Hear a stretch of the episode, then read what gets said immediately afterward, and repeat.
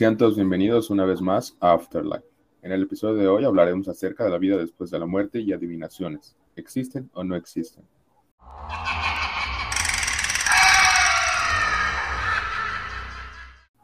Pues la verdad, yo pienso que este tema es muy interesante y yo pienso que sí hay vida después de la muerte. O sea, no como tal porque pues tu cuerpo se queda y tu alma se va. Y también yo creo en la reencarnación porque nosotros los humanos somos energía y estamos hechos de átomos y estos están en un 99% vacíos. Y lo que yo sé es que muchas personas que han revivido comentan que ven un túnel de luz blanca y esta luz es muy profunda y esta es la guía para llegar al más allá.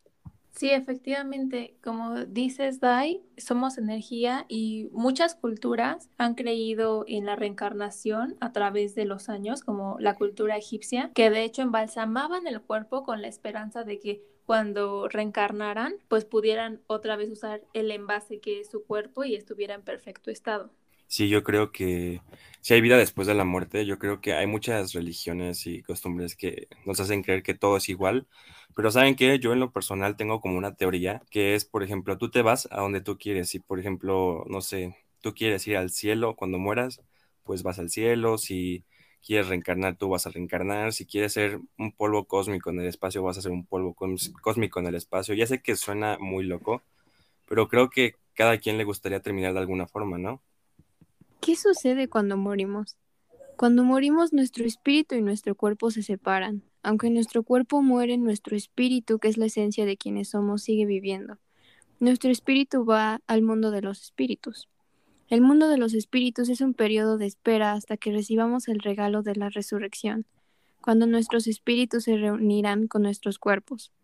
Nuestro futuro cuerpo resucitado no puede morir y será perfecto, libre de dolor, enfermedades e imperfecciones. Exactamente, yo creo que lo que pasa con nuestra mente después de pues, que nos morimos, yo creo que nuestro cerebro no va a poder visualizar que un día simplemente nuestra conciencia se va a perder y para siempre y que nuestros pensamientos desaparecerán así como si fuéramos un aparato electrónico y que nos pusieran el botón de off y que siempre viviremos en una eternidad inexistente que, como les decía anteriormente, que es el vacío absoluto. Claro, y, y ya lo decía Stephen Hawking, que de hecho lo voy a citar, dice, Concibo al cerebro como una computadora que dejará de funcionar cuando sus componentes fallen. No hay paraíso ni vida después de la muerte para las computadoras que ya no sirven. Es un cuento para la gente que teme a la oscuridad. Tal vez, como piensa Hawking y muchos más, el ser humano no sea más que la evolución alcanzando la fase del pensamiento y no la obra de un Dios que insufla el hábito de, de vida a cada alma. Y no es lo mismo que exista vida después de la muerte a que no haya nada en mi opinión, de no haber nada de ser esta existencia lo único, casi nada tendría sentido y prácticamente no habría de un animal o de cualquier otra cosa y la muerte de un ser humano.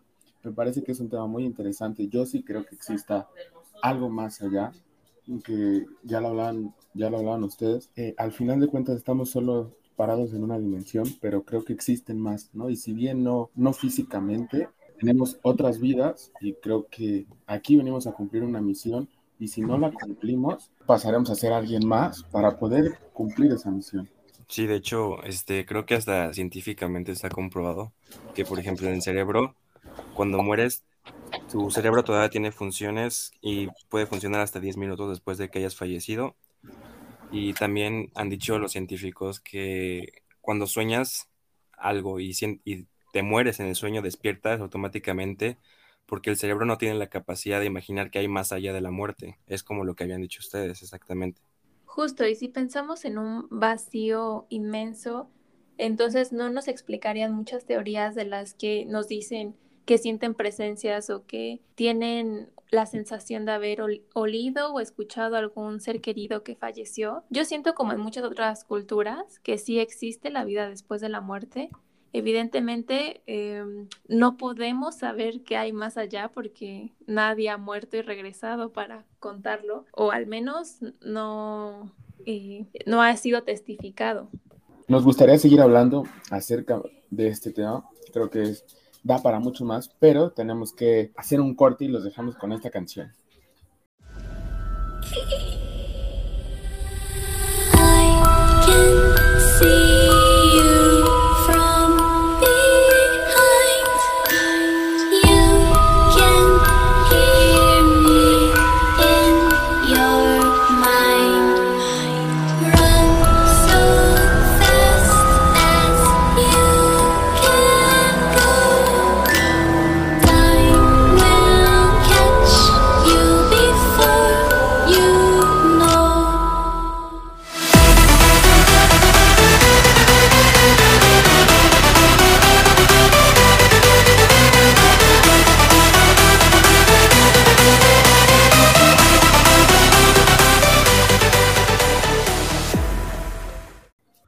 Para este segundo bloque tendremos la presencia de Teresa Pérez, quien se dedica a todo lo relacionado con el esoterismo.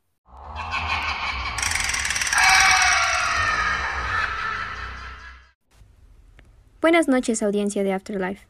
Hoy domingo 26 de septiembre me encuentro con Teresa Pérez, una bruja que por más de 30 años se ha dedicado a la lectura de cartas, limpias, curaciones de susto, lectura del oráculo de cristal, veladoras preparadas, abrecaminos, talismanes, amuletos y todo lo relacionado con el enigmático mundo esotérico.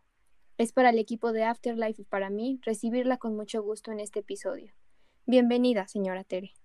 Hola, buenas tardes, bueno, mejor dicho, buenas noches. Aquí estamos a sus órdenes para lo que Muchísimas gracias por regalarnos un momento. Estamos muy felices de contar con su experiencia y conocimiento.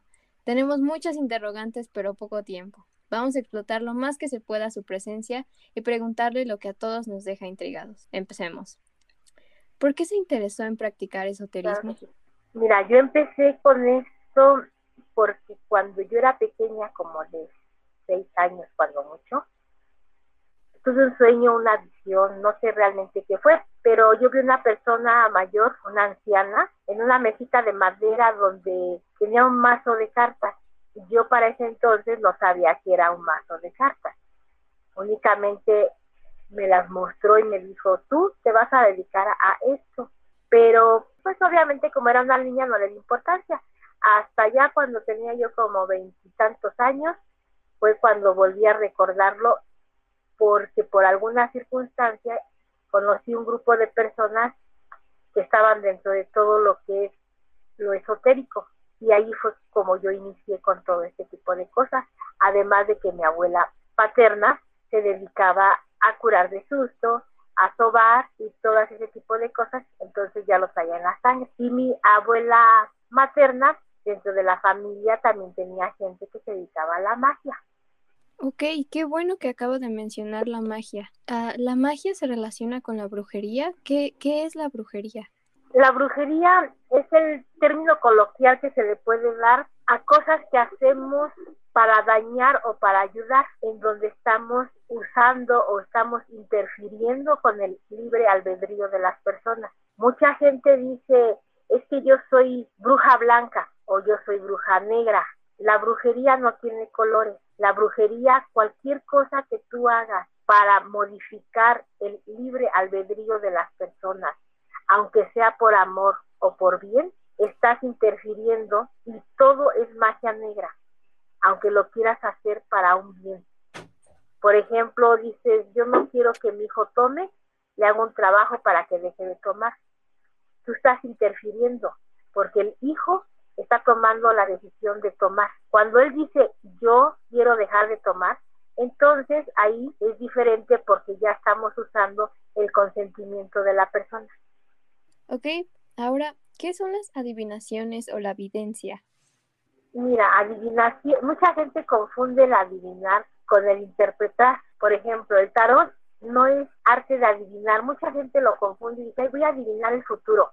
No, el tarot es, un, es, es una herramienta que se utiliza para guiarnos, para saber qué estamos haciendo bien o qué estamos haciendo mal, hacia dónde queremos ir, qué decisiones tomar con respecto a las circunstancias que estamos viviendo. Las cartas, como dice mucha gente, no se equivocan, pero es importante que nos demos cuenta que el tarot es para interpretar. Yo interpreto las cartas, lo que va saliendo en tu tirada es lo que yo voy interpretando de acuerdo también a mis guías que son los que nos ayudan para que la interpretación sea correcta. No se trata de adivinar.